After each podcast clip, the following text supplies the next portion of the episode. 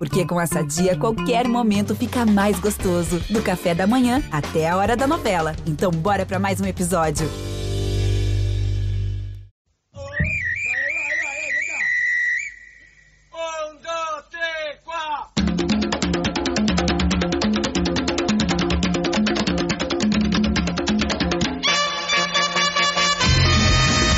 Antes, ya la brecha se había dado entre Argentina, Brasil por un lado y el resto.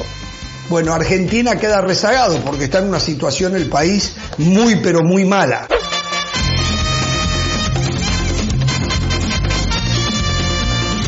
Hoy yo te aseguro que tú pones no seis, no ocho, pon 10 equipos chilenos a competir en Copa Libertadores y los 10 van a ir eliminados. Los brasileños están contratando todo. de la tierra en que nací.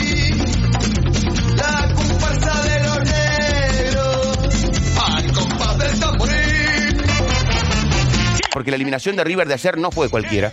No fue una eliminación más. No, no, no, no. Fue una eliminación categórica. Fue una eliminación categórica. No hablo ni de compitió o no compitió. Fue categórico. Lo sacaron de la Copa Libertadores con un sopapo. Eh, cuando vos perdés de la manera que perdimos, no hay mucho, mucho para rescatar. Quiero olvidar con besos nuestras penas, solo heridos de alegría. Esto es la plata. El fútbol es por plata. Antes era de vi- por los vivos. Ahora es por plata. Siempre nos ganaron. Siempre. No, más Pero se les puede ganar.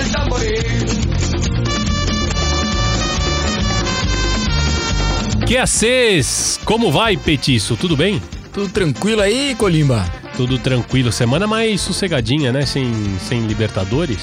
Semana sem Libertadores e a gente vai falar bastante em português nesse programa, né? Esse programa, a gente vai falar bastante em português porque eu senti que no resto da América do Sul eles estão com uma invejazinha da gente Tem falar é, português. é, Envidia Blanca.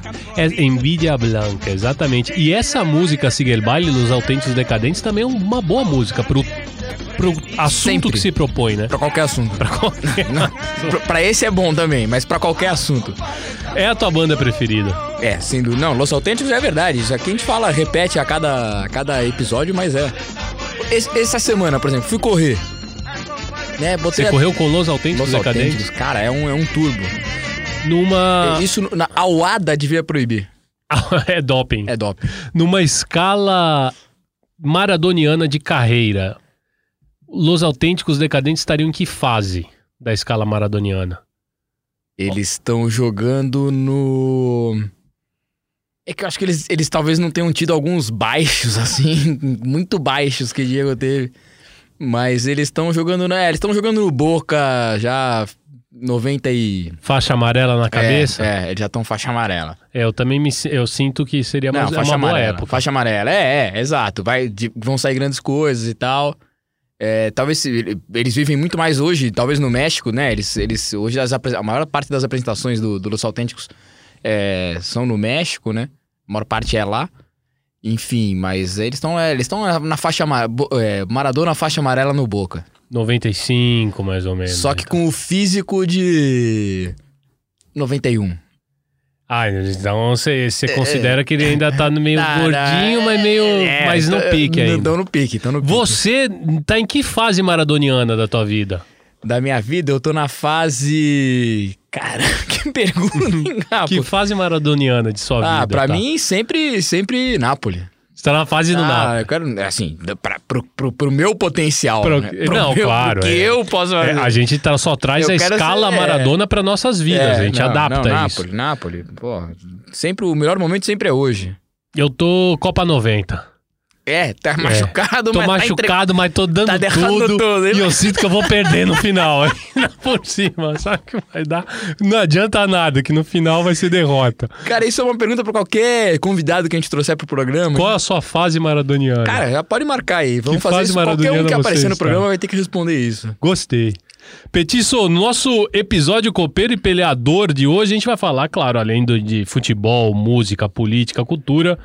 Essa semana que deu uma trégua e também teve problema, teve Kizumba rolando aí em eliminatória, né? Você tá por dentro do que tá rolando?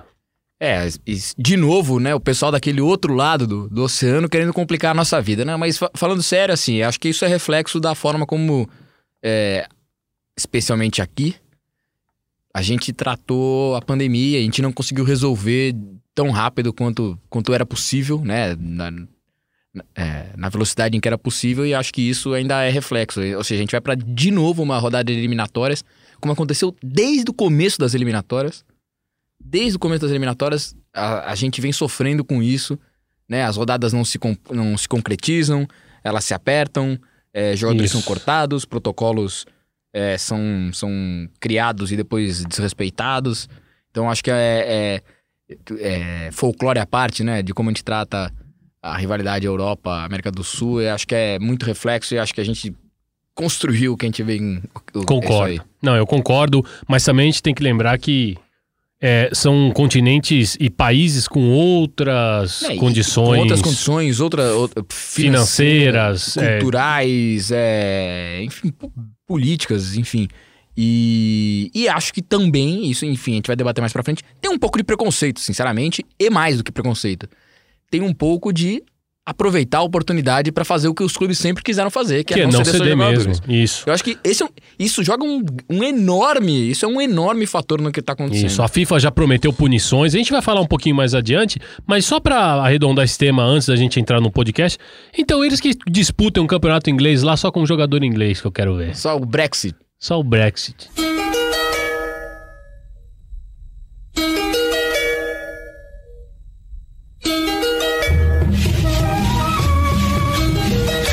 Clubes argentinos acumularam seis derrotas e nenhuma vitória contra os brasileiros nas séries de oitavas e quartas de final das Copas Libertadores e Sul-Americana 2021. River e Boca perderam contra o Atlético Mineiro, Racing perdeu para o São Paulo, Independiente para o Santos, Rosário Central para o Bragantino e o Defensa e Justiça perdeu para o Flamengo. A quantidade de semifinalistas nos dois torneios continentais somaram, além do mais, um 5 a 0 a favor dos brasileiros. Uma seca argentina nessa instância sem antecedentes desde 2006. Enquanto se pergunta por que perde contra os clubes brasileiros, o futebol argentino está perdendo contra si mesmo. O prêmio econômico que recebeu o último campeão da Copa Argentina, o River, foi 1,9% do que recebeu o último ganhador da Copa do Brasil, o Palmeiras. Não há nenhuma vírgula mal colocada, nenhum erro de digitação.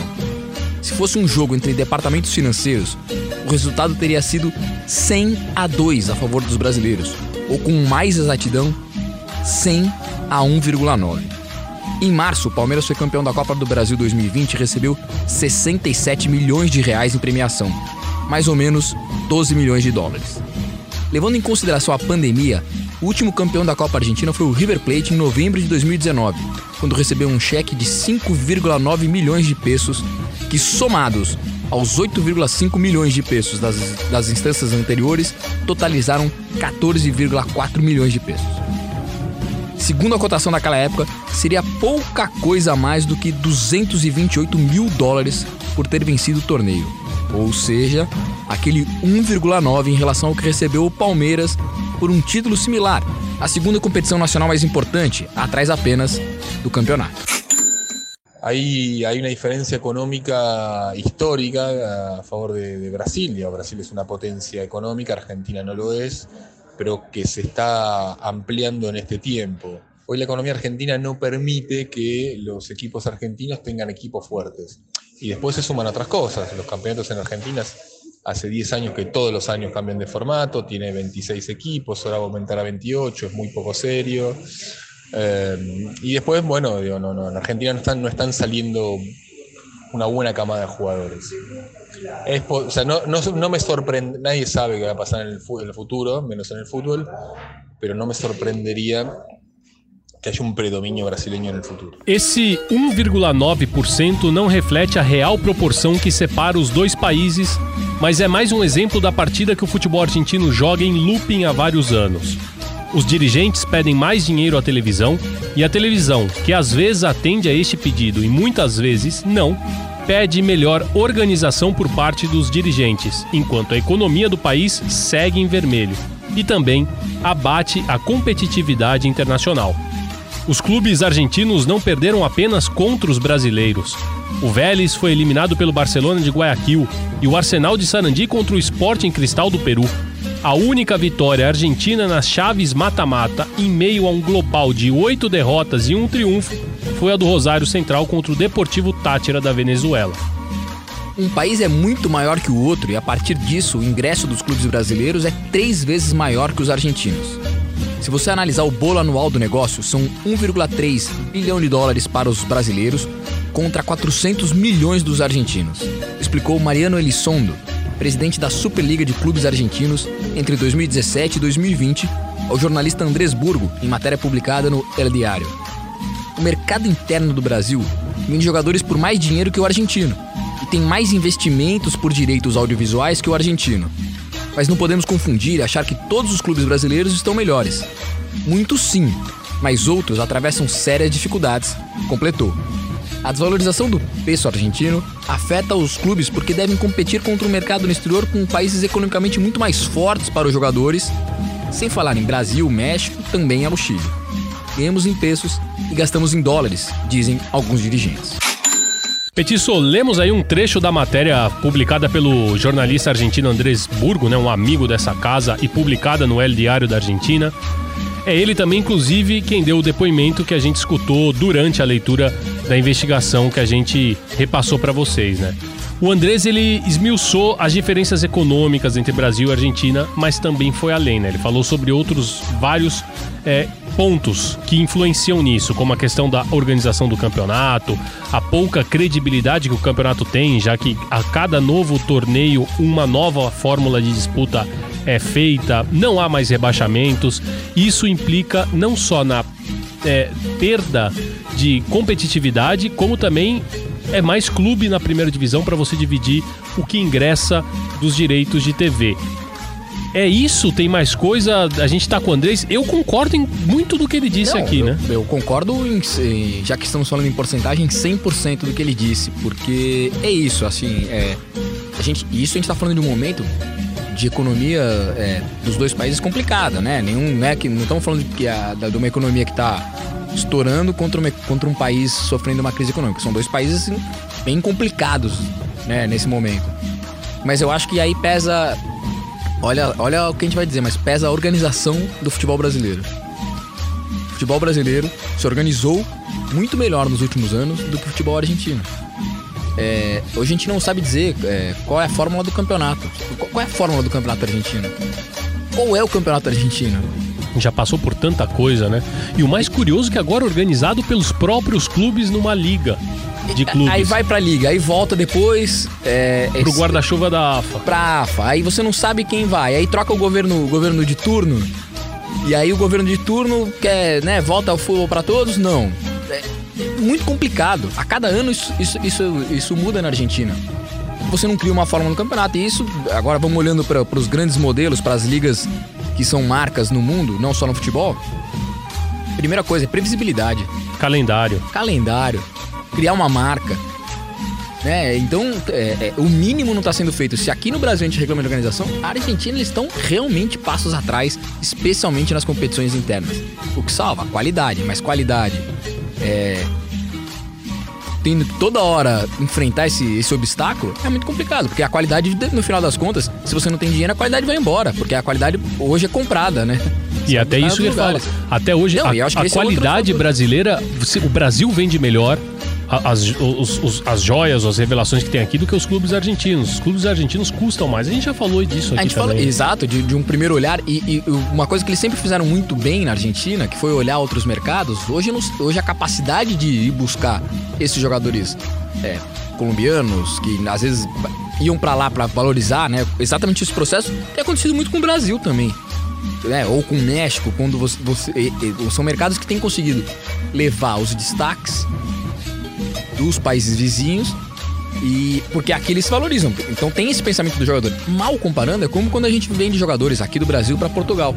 Esse jogador, com o mesmo potencial que ele tinha demonstrado no Brasil, em Portugal ele vale três vezes mais. Né? Quando algum Claro. clube, daí quando vai alguém, alguém da Premier League, quando vai alguém da La Liga para comprar o cara, o valor dele é outro, porque joga em Portugal. Não, já fez a ponte, né? Já fez a ponte. E um pouco acontece isso também. O jogador que tá no Brasil, ainda que ele não seja é, brasileiro, ainda que ele venha de outro país, ele vai ser valorizado na hora de vender. Então acho que tudo isso pesa. E- É. E, e o- e esse, e, esse fato, e esses fatores que ele elenca tão, são muito fortes. Quando a gente fala de 1,9% de, de, de, de verso, né? De, Premiação. de premiação, cara, é uma, é uma diferença abissal. A gente falou disso sobre o Olímpia e sobre o Flamengo na- no episódio passado. Como a, diretoria do Olímpia comemorava por estar aliviando a folha salarial de 35 mil dólares. Com a, como com a comissão, Com a comissão técnica. técnica, custando Foi 35 mil demitida. dólares. Cara, 35 mil dólares, assim, estamos falando de realidade de futebol brasileiro. Claro que é muito dinheiro, mas estamos falando de realidade de futebol brasileiro. Que É pouco. isso? É Que um isso? salário de um reserva de um elite grande time. futebol brasileiro, de Libertadores, quartas de final de Libertadores. É, e além disso, né, a gente falava, eu, eu bati no ponto do calendário, porque uma das questões, e que o André cita na- no texto dele, é como os clubes argentinos entram nesse looping de pedir o dinheiro para para televisão e a liga de clubes ela surge justamente debaixo do guarda-chuva do Tinelli, porque por ser um homem mediático, era ele quem ia saber montar Negociar. melhor o produto, negociar melhor uma fatia para os clubes. O problema é que aí entra na questão também do calendário, porque diz: ah, mas espera aí, lá no Brasil eles recebem mais de direito de televisão porque se joga mais no Brasil. Tanto que sempre foi é, é, historicamente um trauma. Os argentinos não entendiam como é que os clubes brasileiros jogavam quarta e domingo, quarta e Não, domingo. e jogando 80 jogos no ano, 60 e 60 e tantos, 65 jogos no ano. Para os argentinos sempre foi muito mais natural é, os jogos, o campeonato ao final de semana e as noites é, de glória, que eram as noites de Copa Libertadores no meio de semana. Agora tem a Copa Argentina que não está sob o guarda-chuva da Liga. A Copa Argentina ela paga mal porque está no guarda-chuva Tá da na AFA. E a AFA paga mal porque eles esperam que a Liga que organiza o campeonato local pague melhor, mas é um campeonato que realmente a cada ano, por não ter rebaixamento, vai colocando mais times em primeira divisão, mais times. Hoje está com 26, a programação é que pro ano que vem tenham 28, e eles não sabem quando eles vão conseguir começar a baixar esse número pro ideal, que eles também consideram 20. A questão do calendário é um problema, porque se paga mais quando mais se joga, mas também você tem o déficit esportivo disso, né? Porque é jogador Sim. lesionado, é mais competição para você para você viajar grandes distâncias, para você além de da Copa Argentina, o campeonato local, você também tem a Libertadores, a Sul-Americana, como aqui, seria como aqui. Só que por você ter elencos mais reduzidos e por elencos menos é, preparados para fren- enfrentar tudo isso, acaba passando a conta. E talvez por isso a Copa da Argentina também pague mal, né? Não é. É, o Burgos, até falando com ele, ele fala assim: ó, para os clubes é, é mau negócio disputar uma Copa Argentina. Eles não querem. Porque além de você jogar. hum, hum, é, são jogos em- únicos, né? Se você faz um jogo único, uma sede neutra. Além de você fazer isso, se você perde para um time da quarta divisão, É uma você- vergonha. É uma vergonha, É uma entra em vergonha. crise, derruba É a tua camisa que tá lá. Pode, é, muitas vezes eles vão realmente com um time alternativo, o time, o time que, que dá pra viajar pra alguns lugares, mas a derrota é da camisa, né? Quem perdeu é a camisa do Independiente, a camisa do Boca, a camisa da, da marca que for ali. E, Petiço, só pra gente dar alguns dados de Copa Libertadores nos últimos 10 anos, né? Pra gente estar na instância de semifinalistas, nos últimos 10 anos a gente teve 16 semifinalistas brasileiros, 14 argentinos. Tá igual até aí, né? Até aí muito parecido, né? A gente abre vantagem agora. Nas duas últimas. É, a gente pa- Então, mas a gente passa. Nesta. Nesta. A gente Nesta. passa eles nesta. neste ano. Porque se a gente for levar em consideração, é, 2020 ficou pau a pau, dois argentinos, dois brasileiros. 2019, pau a pau, dois argentinos, dois brasileiros. 2018, pau a pau, dois argentinos, dois brasileiros. 2017, dois argentinos, um brasileiro e um equatoriano. Né? Então já vai mudando. 2016, um equatoriano, um argentino, um colombiano, um brasileiro.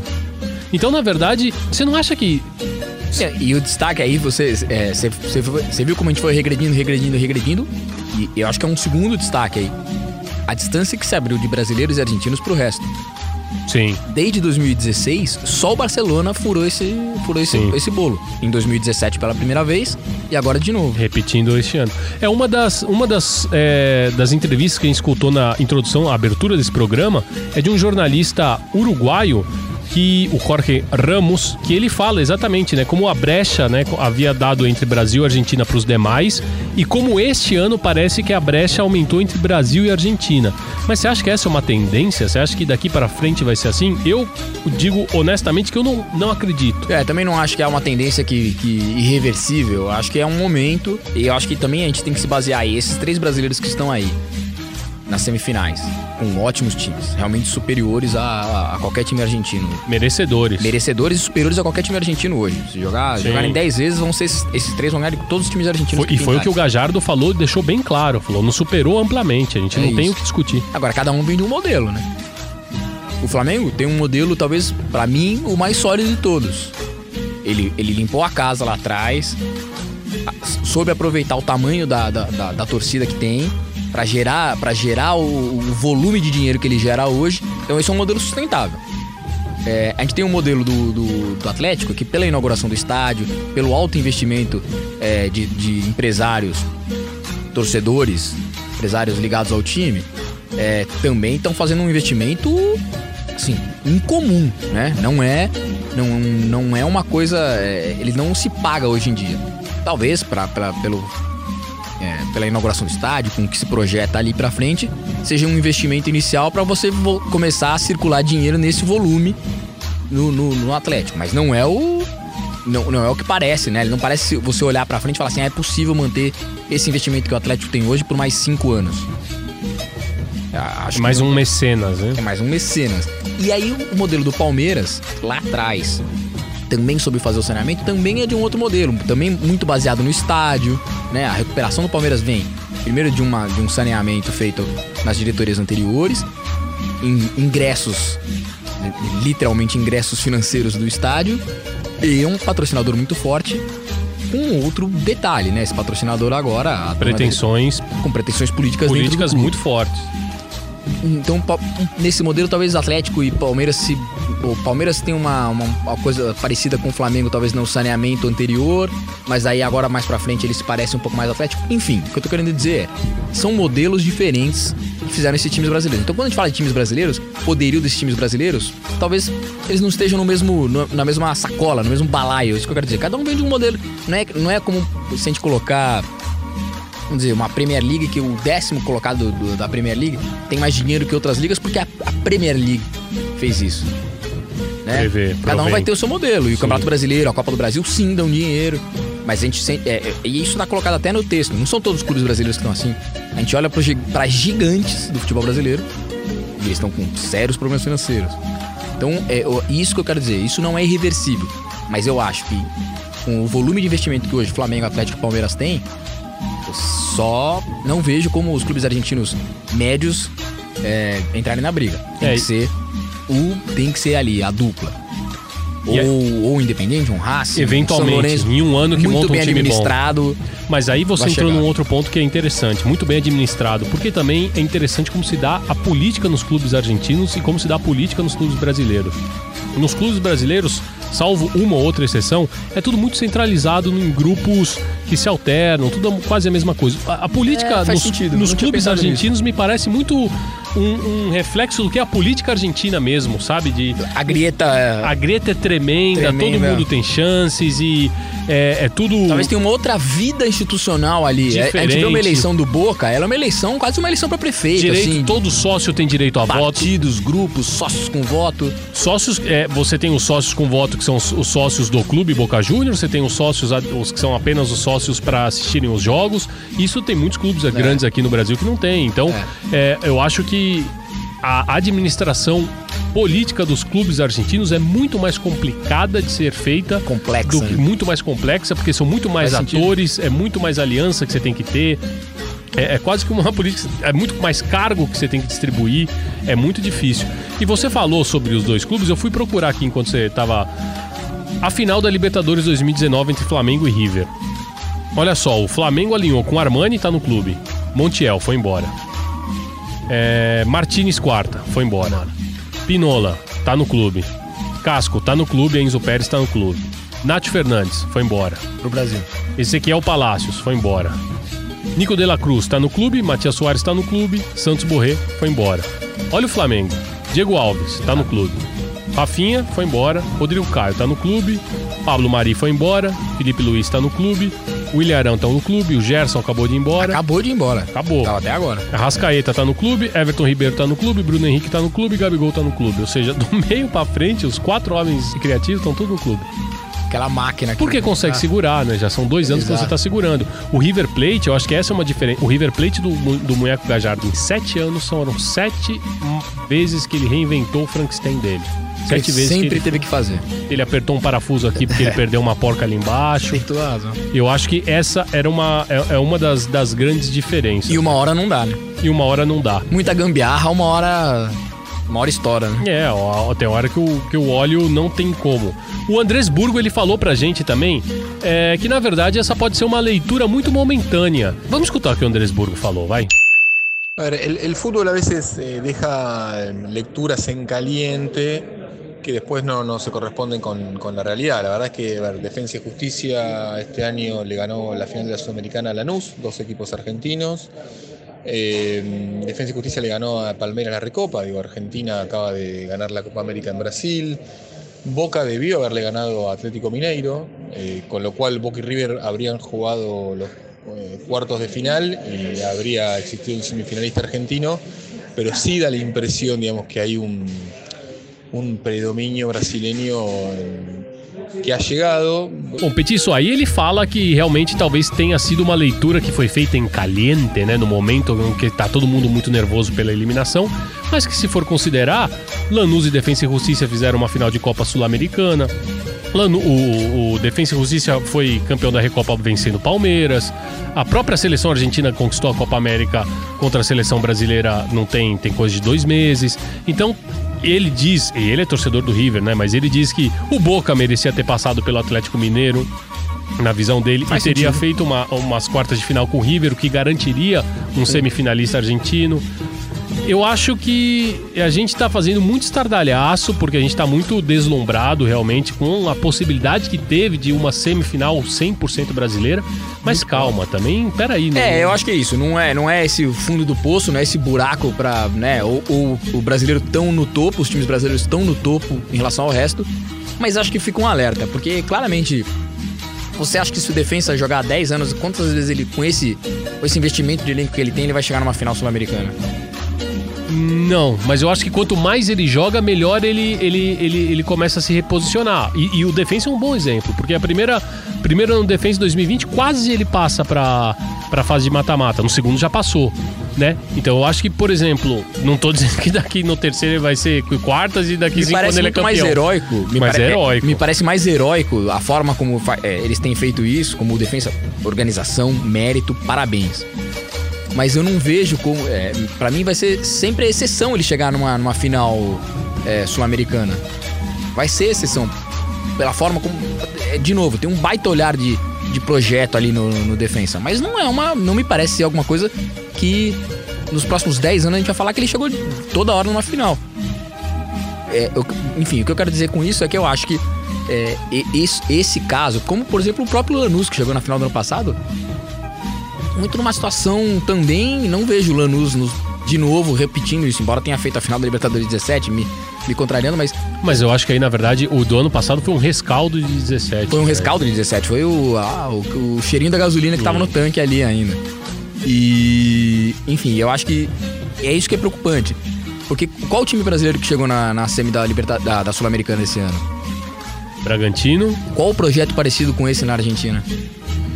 É, talvez o que mais se assemelhe é- seja o Defensa e Justiça mesmo. Mas eu digo, mas eu, assim, mas não, não, não, mas sem nenhum Mas investidor. É isso que eu ia falar. Sem nenhum investidor, é nenhum parceiro. em alto investimento Não, de uma é, empresa isso- isso- internacional, né, uma empresa multinacional. E aí eu volto na questão da administração dos clubes. Como, quando você vai conseguir colocar uma empresa num clube argentino? Imagina o barulho que seria pra você, pra uma empresa comprar um clube argentino, entrar num clube argentino pra já pegar a vaga como foi aqui. Aqui teve um barulhinho. Vai ser um estardalhaço. E olha, estamos mudando seu uniforme, o seu escudo. Esquece. Seu- Né? Enfim, então, é- é- mas é, é- é- são esses modelos que eu também acho. Assim, n- não, claro que o Bragantino ainda é uma exceção aqui, ou- é uma exceção, não é ainda, mas é uma exceção no Brasil. Mas na Argentina não tem nenhum modelo próximo. Talvez você vai ter no Uruguai do Montevideo City Torque, mas Timidamente. timidamente, né? timidamente. Não, não, não, não, não nos valores que nós estamos falando do Bragantino. O Bragantino tem, tem comprado todos os grandes valores jovens do Brasil. Praxedes é um exemplo. O cara apareceu, destacou no Inter. Traz aqui. Quanto custa? Então é. é, é- é- por isso que eu Coelho, o próprio Coelho, o argentino que eles Coelho, foram sim, buscar. sim. E que ali joga, joga de vez em quando ali. O, o Hurtado. O Hurtado, que era 9 Tava do no Boca. Boca. Tava no Boca. O cara se destaca no Sul-Americano, vai pro, né, vai pro Boca. Não teve chance, porque, pô, você tá brigando na camisa 9 do Boca, que é muito mais difícil, a vara é muito mais alta. E aí ele sai do Boca, vem pro Bragantino e, e completa elenco ali, hein? Não joga toda hora. Entendeu? Então, é, é, pra mim tem, assim, também acho que é de cabeça quente, também acho que não é essa diferença, não é uma diferença irreversível, mas tá abrindo um pouco a brecha. É aquela hora da corrida que você, você fala assim, não, dá pra pegar ainda, dá, mas Tem que manter a passo firme. tem que manter passo firme, porque senão vai abrir. Petiço, e também a gente escutou ali na abertura comentaristas, colegas nossos da ESPN chilena, do F90, e eles estavam discutindo um ponto que é muito interessante, inclusive o Buhul Basic, que é um ex-goleiro, que hoje é gerente esportivo da Universidade Católica, ele foi goleiro Histórico. da Católica, histórico. E ele, ele já tinha dado uma entrevista muito interessante para porque quando questionado sobre o porquê do, do fracasso dos clubes chilenos é, na Copa Libertadores, ele dizia que, olha, aqui o fair play financeiro é uma coisa que se leva a sério, a fiscalização é a séria, você não pode gastar mais do que você arrecada, os clubes são punidos seriamente. Por isso que a gente até vê no Chile constantemente, é, e nos últimos anos foi assim, o Colo-Colo no campeonato passado, a Universidade de Chile no anterior, todos administrados por SADs, em Sociedades Anônimas Esportivas. Vale a pena deixar isso claro. Que elas também exigem um maior compromisso financeiro, fiscal desses clubes. E aí isso acaba passando um, um- um- uma fatura, né? Acaba passando o recibo no desempenho esportivo, porque para você manter as contas em dia, você ainda mais num, num país como o Chile, que é tudo não dá nem para comparar com as dimensões do Brasil, que tudo que se é, trabalha de dinheiro aqui, o que circula. Quando você tá lá no Chile e você tem uma fiscalização dessa, isso compromete o teu desempenho esportivo porque você precisa entregar as finanças em dia. Aqui no Brasil, a gente tem clube que tem dívida e contratando jogador, né? Tem clube não. Todos. Todos, né? Todos, sim. Todos. É, obviamente uma, uma. Uma hipérbole, mas. Quantos. Estamos falando de qua- quase todos. Quase todos. É, dívida e passa de gestão para gestão. É, há quanto tempo a gente fala disso? De ah, é, tem que punir o diretor que sai, tem que punir o dirigente que sai, porque ele não pode criar dívida e deixar pro próximo. Ou. E, e- e nós estamos acumulando dívidas, de, de novo, dos gigantes. É o caso do Cruzeiro, né? O Cruzeiro virou um, um- o case, mas é o caso de muitos clubes. É o caso de muitos clubes. E aí eu entendo o- o- esse desabafo, ou essa reclamação. Porque é verdade, porque eles lutam com, jogam com uma regra diferente da nossa. E é, essa é a, é, a, é a parte. É uma regra Claro, cada país vai regular sua economia, seus clubes de uma maneira. Mas quando eles se juntam pra jogar e essas diferentes regulações se enfrentam, é natural que quem. É quase um doping, né? É quase um doping, exato. A gente brincou de doping no começo, Não, mas, mas é quase um doping, porque. E, e- e- vamos lá, vamos falar. né, Tem um exemplo maior do que, por exemplo, o que, a- o que aconteceu com o Messi. Tô falando do maior jogador do mundo, tá? É, de ter que sair da Liga porque ele tem uns. Porque La Liga exige certos compromissos financeiros dos seus times que o Campeonato Francês não exige. E aí esse clube tem. é- Esse é o mal. Vamos trazer esse exemplo pra cá? É um pouco isso. O Chile, o cara. O Chile não dá pra registrar o Messi no elenco dele se o cara não comprovar que ele pode. que ele tem. que- e como ele, ele tem como Pagar. fazer isso. No Brasil nós estamos registrando o Messi, o, quem aparecer. São todos os clubes assim.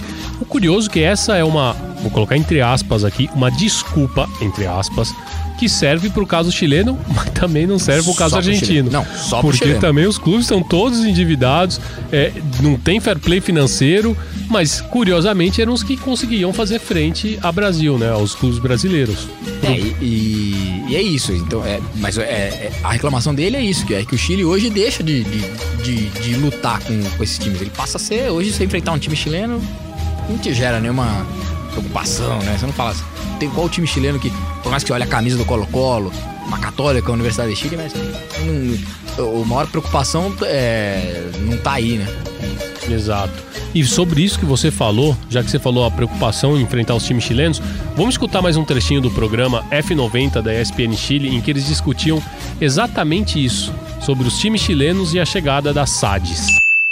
Chile, hasta antes de la llegada de las sociedades anónimas, y aquí quiero yo profundizar, eh, era, era claramente, claramente el cuarto de Sudamérica. Pero claramente. Los equipos chilenos eran ¿Sabes los por qué pasó cuartos eso? de Sudamérica. ¿Sabes por qué pasó Hoy eso? día somos noveno, No, viejo. ¿Sabes qué? Noveno. ¿Sabes por qué? ¿Sabes por qué pasó? No por la falta de inversión, que efectivamente es real, porque no te da el mercado. Porque desde que llegaron a la sociedad anónima, los clubes se ordenaron financieramente. Y mira cómo estamos. E, Capo, como, como, como lo vês? O que, que você acha? Que é isso mesmo? Que é, time, e eu já escutei isso muitas vezes de torcedor, time não tá aí pra, Pra dar lucro. Pra dar lucro, exato. Não, time não tá pra dar lucro, mas eu acho que se é, é, regras justas não permitiriam acúmulo de dívidas. Mas aí quem cabe a quem? A Comebol. A, Come, Fixar. a Comebol é, estabelecer algumas coisas e, óbvio, a gente, pra, a gente aqui internamente no Brasil criar mecanismos de, de, de- que impeçam essa sequência de um criar dívida, deixa pro outro, deixa pro outro, e as dívidas se avolumam. São dívidas com o Estado brasileiro, a grande parte delas com o Estado brasileiro. Ou seja, é um dinheiro de, de todos que tá na mão de alguns, né? Que tá na mão dos clubes. Ah, mas, é, ah, mas é o meu time. Ah, mas eu quero o meu time vencedor. Esse, esse dinheiro tá sendo tomado de todos, né? Pro seu, a dívida que seu time tem é, de impostos é um dinheiro de todos. E, mas é obviamente óbvio, é óbvio que isso é impopular. Qual político tá afim de cobrar todos os grandes clubes do Brasil? Não, não, não. é. Vai lá, cobra lá. Não existe como. Entendeu? Porque eu vou cobrar e eu vou ser marcado. Aí, obviamente, esses dirigentes vão. Nós estamos lidando com paixão. Ninguém vai. é, a análise não é. Ela não é fria. É uma análise. Ah, esse cara tá. Tá vendo? Ele tá cobrando mais do meu time que do outro. É. é- porque vai Ah, ter a gente isso. sabe, a gente sabe como funciona A gente, isso. como jornalista, sabe. Você escreve a mesma matéria sobre, sobre dois times, mas o cara vai jurar que a tua matéria Isso. tá querendo prejudicar o meu time, enquanto a do outro você não, você não, você não foi no, no problema do outro ali. Você passou pano pro outro, mas no meu você quis cutucar. Eu nunca vou esquecer que uma vez eu publiquei no, no, no blog no, no Latinoamérica, era um balanço do final da, de, de alguma competição, da, acho que foi o balanço da, da primeira fase da Libertadores, dos clubes que estavam invictos, era Flamengo, Palmeiras, e acho que o Palmeiras não estava mais, porque tinha perdido com o Defensa e Justiça, enfim, era algum clube e eu escolhi uma foto do Flamengo, era depois de uma rodada. Mas eu coloquei a foto porque tinha. Você só pode botar uma foto. E o Flamengo tinha jogado na quinta, o negócio Era foi no ar na sexta, ali. era o mais quente. E aí, e o Palmeiras tinha jogado na terça. E a torcida do Palmeiras perguntava, mas se o Palmeiras também tá, por que, que não tem a foto do Palmeiras? Mas é porque eu só posso botar uma, Uma Cristão. E aí eu, eu, Eu vou na mais escolher, quente, eu vou na mais quente, o critério foi outro. É loucura, cara. O torcedor ele é Agora você movido imagina quando a- a gente falar isso de, de, de milhões, de milhões de. tô falando de reais aí, de milhões que você vai cobrar e que você vai botar esses clubes em dificuldade. Porque se os clubes tivessem que pagar, a coisa era outra. Claro. Entendeu? Claro, se Então, fosse com- é- Se fosse. Se tivesse que pagar de uma vez, óbvio que. Aí tem parcelamento, time Não, mania. Aqui, aqui vira notícia quando o clube consegue quitar uma parcela do, do, do, do, do- do salário de tal mês tal. ah, já é moti- ou vira, conseguiu pagar, não sei, alguma parte do estádio, ou um jogador que veio da Europa que tá caro, conseguiu pagar o mês de, de fevereiro, mas meu, a gente tá Cara, mas agosto, chegando em é, setembro. É, é, é louco. Então, isso. obviamente, é, isso é uma coisa que a Comebol talvez tivesse que regular, mas ela sabe que imagina pra Comebol também regular e que não para essa briga. Então, é um é, é, é um nó ali, é um tem um, um rolo ali que é difícil de desatar, né? E o que, mudando agora, já que a gente, você falou do Barcelona, vamos falar do intruso nessa festa brasileira aí. Que, que, como, como será que o Barcelona de Guayaquil, como os equatorianos, enxergam este domínio brasileiro? Vamos escutar o que o Eric Guano, nosso amigo também, jornalista equatoriano, tem para dizer a respeito dessa situação. Sin duda se considera que el factor principal y el más importante es el factor económico. Pese a estar en una crisis debido a la pandemia del COVID-19, Brasil ha demostrado ser una economía fuerte, sobre todo en el mundo del fútbol. Algo que realmente no está al alcance, por ejemplo, del fútbol ecuatoriano. Hoy en día equipos grandes como Liga de Quito, como Barcelona, como Emelec, como el mismo Independiente del Valle, que son los equipos que económicamente y además por lo que pelean deportivamente año a año, son atractivos tal vez para repatriar a jugadores ecuatorianos en el exterior. Si acaso lo pueden hacer es del fútbol mexicano. Y eso sí, realmente llegando a cerrar negociaciones de préstamo o negociaciones por jugadores que realmente no tienen un buen suceso en la Liga MX que incluso las miradas del fútbol ecuatoriano van mucho al Río de la Plata, Argentina, Uruguay, a traer jugadores del, del ascenso, a jugadores que no son protagonistas en los equipos de primera línea en las diferentes ligas, sea Argentina o Uruguaya, para poder reforzar sus equipos, pero realmente eh, lo que hacen. Capô, ele meio que falou que a gente tá acostumado a falar aqui, né? E eles vão buscar aquele, aquele, aquela segunda linha ali de jogador é, do Rio da Prata, ali, uruguaios e argentinos. Jogadores com qualidade, mas que não estão aparecendo nos principais clubes, que estão baratos pra levar pra lá. Mas você viu como é, eles deram um jeito deles de buscar na Argentina, né? Se, se antes a gente tava falando disso, que os argentinos iam buscar, hoje não conseguem mais os grandes destaques que estão lá. Esses caras ou estão indo direto pra Europa, ou estão passando no México, no Brasil, antes de, De fazer de o salto. baterem na Europa. É, e aí eles vão buscar o argentino segunda linha. Vem cá, né? Traz esse argentino segunda linha. Mas isso já fala melhor do olhar que eles têm pro próprio mercado sul-americano que os clubes brasileiros começaram a ter agora. É interessante você ver o Fluminense trazer um meia colombiano, o sim. Grêmio trazer o capitão do Cerro Portenho, jogador de seleção paraguaia, também trazer um garoto que foi destaque no Tolima. É, os alguns clubes brasileiros começaram e a outra, treina- e treinadores, então.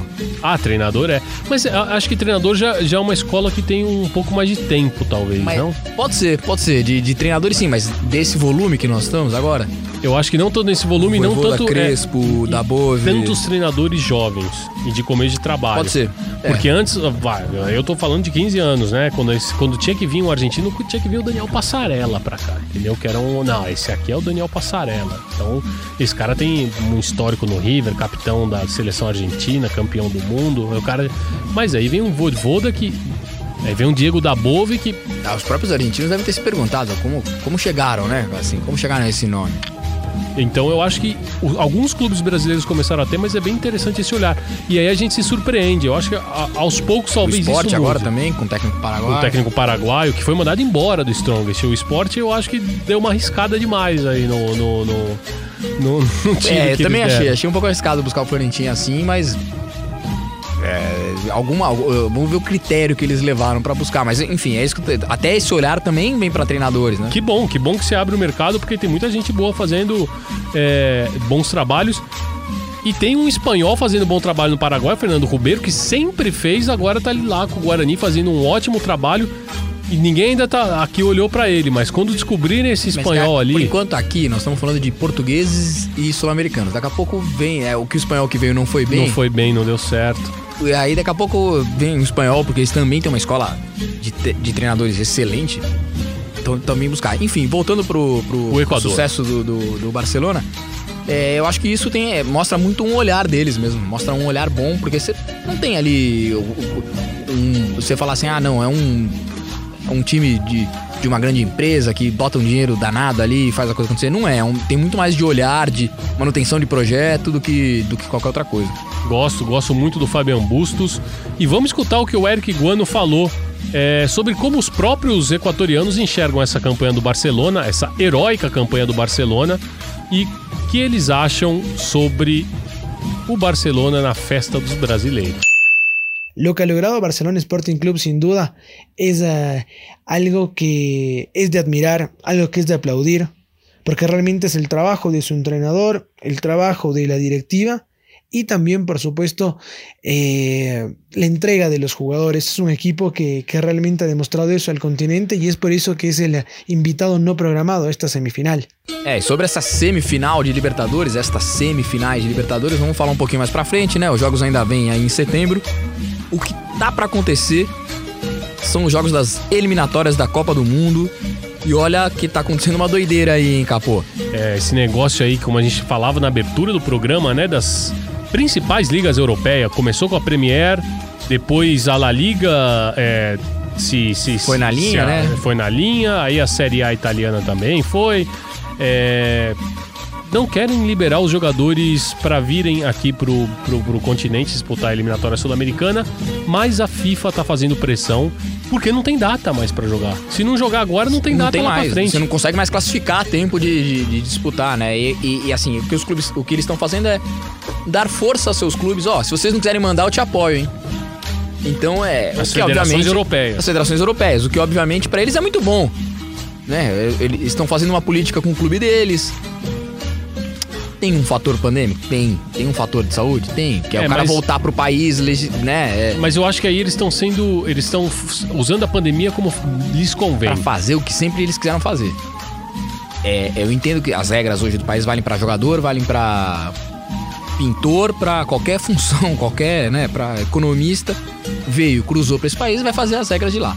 Tá certo, tem que ser assim. Mas eu acho que os clubes de alguma maneira aproveitaram essa carona pra fazer o que eles sempre quiseram fazer. É, e agora a ameaça da FIFA é punir aqueles clubes que não cederem os jogadores para as eliminatórias sul-americanas, proibindo eles de escalarem para os jogos que eles disputem. Olha, se você escalar, você vai perder pontos. Basta o outro time é, fazer a reclamação oficial e você vai perder pontos. O que a FIFA falou, tudo bem, você não quer liberar o Cavani para vir disputar? Tá bom. Só que é o seguinte, o Cavani ia ficar fora quantos dias? 12? Não pode jogar lá. Não pode jogar. Era 12 mais 10, né? Porque quando volta tem que ficar naqueles hotéis de quarentena. Isso, então isso. seriam então, 22 dias, tudo bem. Não pode jogar, não pode trabalhar. Se ele aparecer em algum jogo é, do Manchester, se o outro clube que o- contra o Manchester jogar quiser Recorrer. entrar, vocês vão perder. É, a dona FIFA aí atuando a favor dos clubes sul-americanos é mais, eu acho que para proteger os interesses. Não, não, ele não é dela, a favor né? dos clubes sul-americanos, é a favor, é, é exato, é a favor do torneio dela, do torneio da, da- da grande marca dela, que é a Copa do Mundo. Ela tá claramente jogando a favor disso, porque é, nós estamos chegando num limite de calendário mesmo, assim. Não, não Perder- tem tanto que são três rodadas porque a gente tá recuperando a quinta rodada. Perder, é, perder essas rodadas agora ia ser catastrófico para um calendário, enfim, para isso porque nós estamos falando de uma Copa do Mundo que é só no final do ano, uma coisa inédita, uma, uma Copa do Uhum. Atípica, Mundo fora. atípica, né? No, no, que a ser disputada em novembro e dezembro de, de 22. Então eu acho que ela tá, na verdade, né, não foi dessa vez que ela legislou pros, não é- não pros clubes sul-americanos que ela tá legislando. Pro ela tá próprio umbigo, né? olhando pro próprio umbigo e aí tá defendendo o produto dela. Quem falou pra gente, quem atualizou a situação é o homem que tem as chaves de todos os corredores da Comebol. Tá louco. Ele chega lá cedo, se, se tiver fechado, ele abre. Ele abre. Isso, é, ele Perguntam pra, ligam pra ele. Ligam, Foi você que deixou o, o micro-ondas aqui com 10 segundos que você esquentou o teu. Ah, é, ele tirou, né? Que ele tirou antes a comida. Eu tirei antes, lá. tá morrendo de fome. Inclusive, quando a gente mandou a mensagem pra Martim Fernandes pedindo pra ele participar do podcast, perguntando pra ele, olha, Martim, atualiza a gente o que tá acontecendo, é, se vai ter copo, vai ter jogo ou não, ele mandou o seguinte, ele encaminhou, isso aqui eu tô contando um, um bastidor, um, um off, hein? Tem um- Bomba! uma bomba, eu não sei nem de quem chegou a mensagem, quem escreveu pra ele, ele só me encaminhou. Terminará jugando Chilaver para Paraguai, Rivelino para Brasil e Ruggeri para Argentina, pero se jugará. Eu respondi que eu falei, esses são os jogos que eu quero ver. Pô, que ótimo. que Se vai ser assim, se você me garante que vai ser assim, pô, ótimo.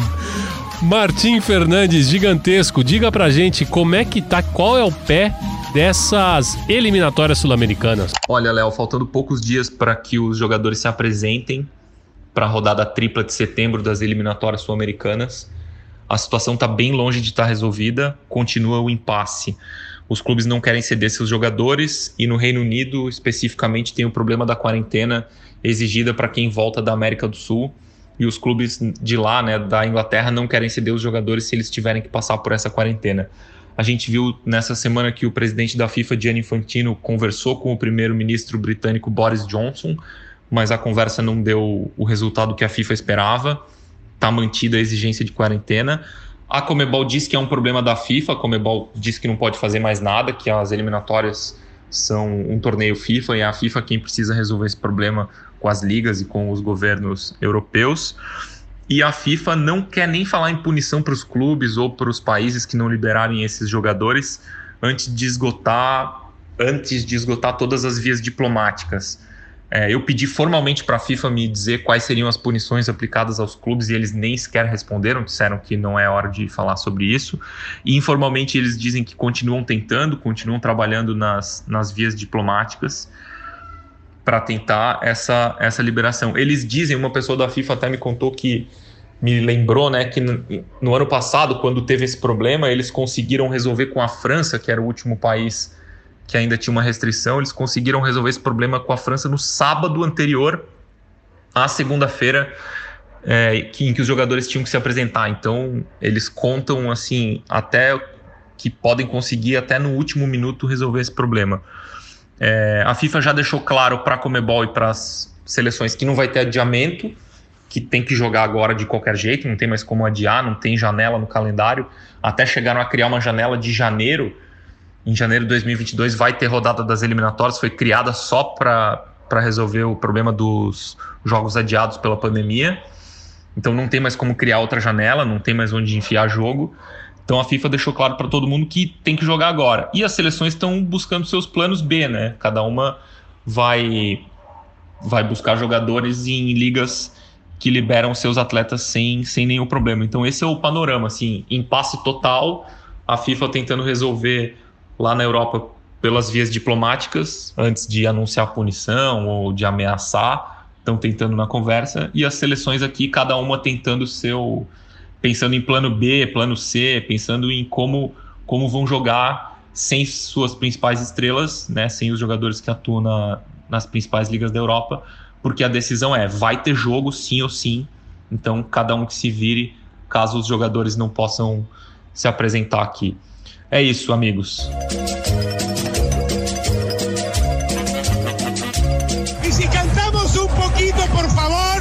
Y si saltamos también. Y si saltamos un poquito, por favor. Chegou o momento do nosso Cortita e al Pé com três notícias que você precisa saber ou não do nosso futebol sul-americano. Depois do título conquistado na apertura desse ano e antes do início do clausura, previsto por fim de semana dos dias 11 e 12 de setembro, eles, os campeões, os jogadores do Plaça, cumpriram uma promessa. Foram caminhando desde Colônia do Sacramento até a chácara onde mora Cebocha Rodrigues, flamante reforço do clube para essa temporada e agora campeão com o time.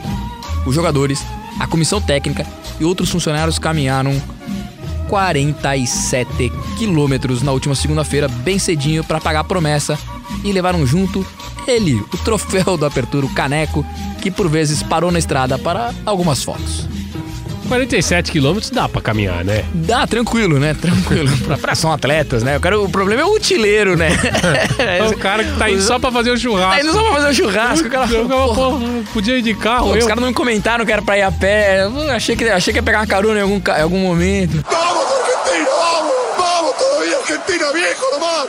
¡Vamos, carajo! Volta do público na Argentina. O público tá voltando aos poucos. Na maioria dos países do nosso continente já voltou, inclusive no Chile, capacidade reduzida, também no Uruguai, na última rodada do Apertura. Na Bolívia parece que a torcida nunca deixou de ir, né, na real. E no Paraguai a volta tá prevista para este fim de semana. Claro que nas competições internacionais a gente já viu que o público já tinha retornado, aconteceu no jogo do Penharol, também no jogo do Olímpia, mas agora é a Argentina quem deu o primeiro passo e um passo importante para o retorno das torcidas aos estádios. Eles elaboraram um documento com 14 pontos a serem cumpridos para quem quiser ir ver o seu time no campo. Entre eles, exame PCR negativo de 72 horas antes do jogo em questão, ou seja, 72 horas se você imaginar, né? O time vai jogar no domingo, você tem que fazer o PCR na quarta. Então o cara pergunta, você tá indo fazer o PCR pro jogo de hoje? Não, tô indo fazer o PCR pro jogo de domingo. domingo. É, enfim, além do PCR, as autoridades disseram que vão divulgar o nome de todos os presentes previamente em um site. E aí o pessoal tava brincando, que você vai entrar lá e vai falar, ui, esse aqui é pé frio. Não, não, melhor nem vão, nem vão, nem vão. E também uma medida mais polêmica, Petisco, que a gente estava comentando antes do programa, dando risada. Eles iam dividir a arquibancada por setores, entre aqueles que já estão vacinados e quem ainda não tomou a vacina. Você vai lá, faz todo esse procedimento e entra no estádio aqui. Aí do outro lado, na, na, arquibancada, na arquibancada em frente, ou lateral, ou ali ao lado, tá lá o cara que não vacinou, que não fez nada. O cara só apareceu lá. Aí você cumpre com todos os, os protocolos, todos os regulamentos e na frente não tem um cara que não tomou a vacina. Uma E mobilização. a rivalidade entre eles? A rivalidade entre eles, né? Entre os que estão. Isso que era bom, né? Os que estão vacinados e os que não estão, né? O cara falando, "Ei, qualquer que que vacina você tomou? Pfizer? Ah, eu tomei Sputnik. É um absurdo, né? Não, é, realmente a gente tá rindo, mas é. Que, que protocolo é esse, assim, né? E, Vamos, isso aqui fala muito com o começo do, do, do- do nosso episódio agora. É de hoje. verdade. é Fala verdade. um pouco sobre essa Explica um pouco da crise argentina, do que né? tá acontecendo. De organização. ¡Vamos, Argentina! ¡Vamos! ¡Vamos todavía, Argentina, viejo nomás! ¡Vamos, carajo! A torcida tricolor do município de San Martín festejou no último dia 24 de agosto 50 anos da vitória com um baile incluído do querido Chacarita Juniors sobre o Bayern de Munique. Isso, sobre o Bayern de Munique. Foi pelo torneio Juan Gamper de 1971, quando o Barcelona convidou o Chaca, que tinha sido campeão metropolitano de 69. Em uma das semifinais do torneio amistoso, que sempre marca a pré-temporada do Barcelona, o Chacarita, segundo relatos da época, deu um tremendo baile no Bayern, 2 a 0 fora o show, com um pênalti desperdiçado no final do jogo ainda por cima. E não era qualquer Bayern, não. Era praticamente a base da seleção alemã, que ia ser campeã em 74. O goleiro era o Sepp Maier, o capitão era Franz Beckenbauer e o goleador era o recentemente falecido Gerd Müller. Bom, o curioso é que, pelo que se sabe, o Barcelona tinha pensado em convidar o Flamengo para disputar o torneio, mas o time brasileiro tinha uma dívida de 25 mil dólares com o Real Madrid. E aí prevaleceu a, a política de boa vizinhança, né? No final do torneio, o Juan Gamper, o Chaka perdeu por 1 a 0 para o Barcelona, depois de um penal muito duvidoso. Te esperamos, Bayern Múnich. Si querés tener revancha.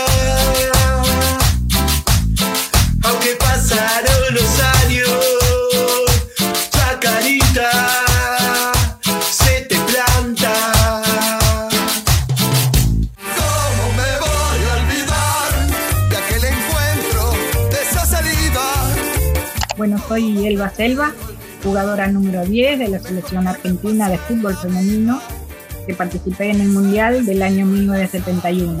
A foto em preto e branco não aparece em nenhum livro de história e, entretanto, constitui uma parte central do futebol argentino. As 17 mulheres que aparecem segurando uma flâmula foram as primeiras jogadoras do país a disputar um Mundial. A imagem foi registrada em agosto de 1971 na porta do hotel onde concentraram durante os 40 dias que estiveram no México e onde foi disputado o torneio, um período em que golearam a Inglaterra por 4 a 1, precisaram tolerar o roubo de uma partida por uma arbitragem arranjada, venderam fotos autografadas para conseguir mais alguns pesos e jogaram no Estádio Azteca diante de 110 mil pessoas. Aquela seleção parecia órfã.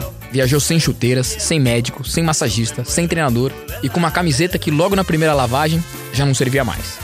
A roupa esportiva que aparece na foto foi um presente da União Tranviários Automotor, um sindicato que emprestou campo para elas treinarem às vésperas do torneio.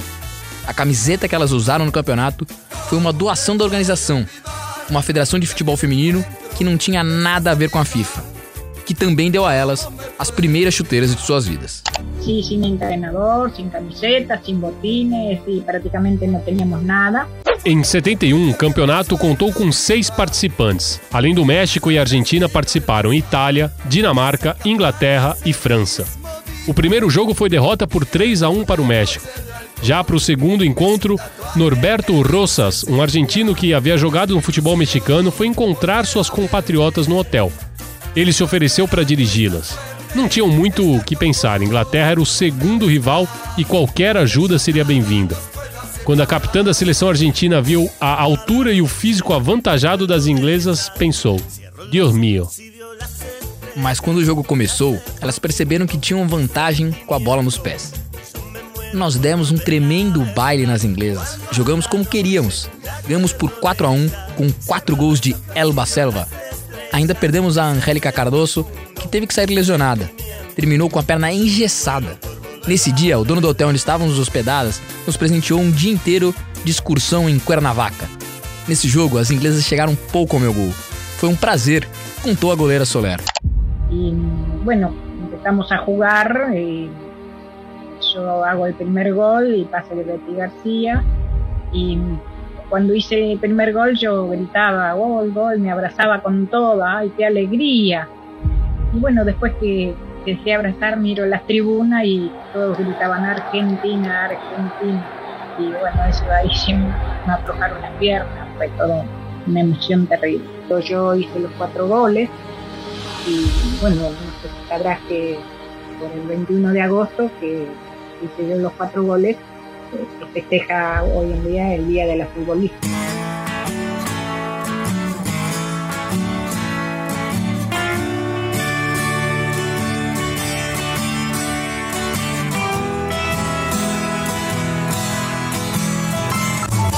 Legal essa história, hein, Capo? Muito boa. Eu, eu quando eu tava- fui ler sobre essa história recentemente, eu vi a chamada lá, ah, o Mundial do México 71. Eu falei, acho que o cara digitou errado. De verdade, não é. Porque ele, ele fala ah, a, a a história da, da- falei, pô, a Argentina na Copa de 70, no México. Aí eu cliquei muito nessa. Deixa eu ver o erro. É, 71, Argentina nesse Mundial? Não.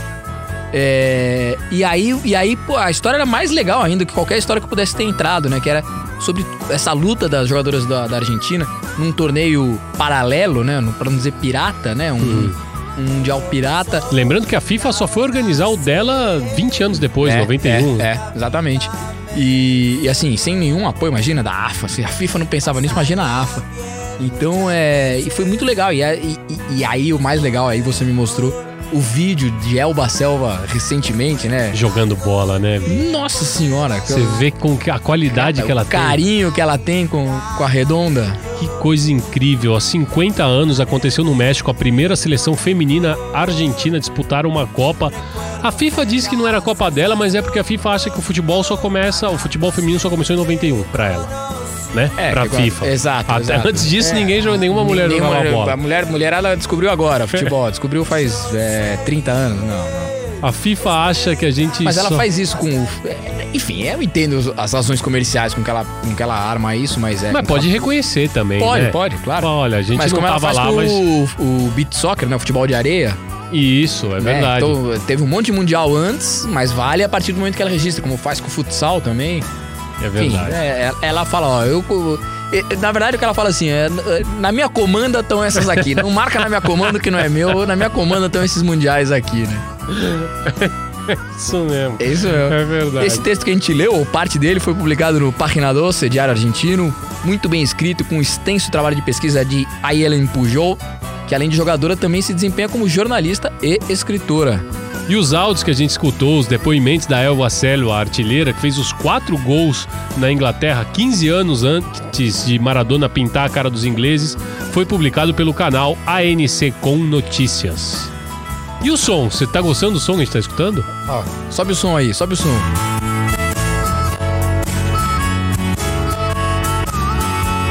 Lá 25. Por quê? Porque a gente tá fazendo uma homenagem, né?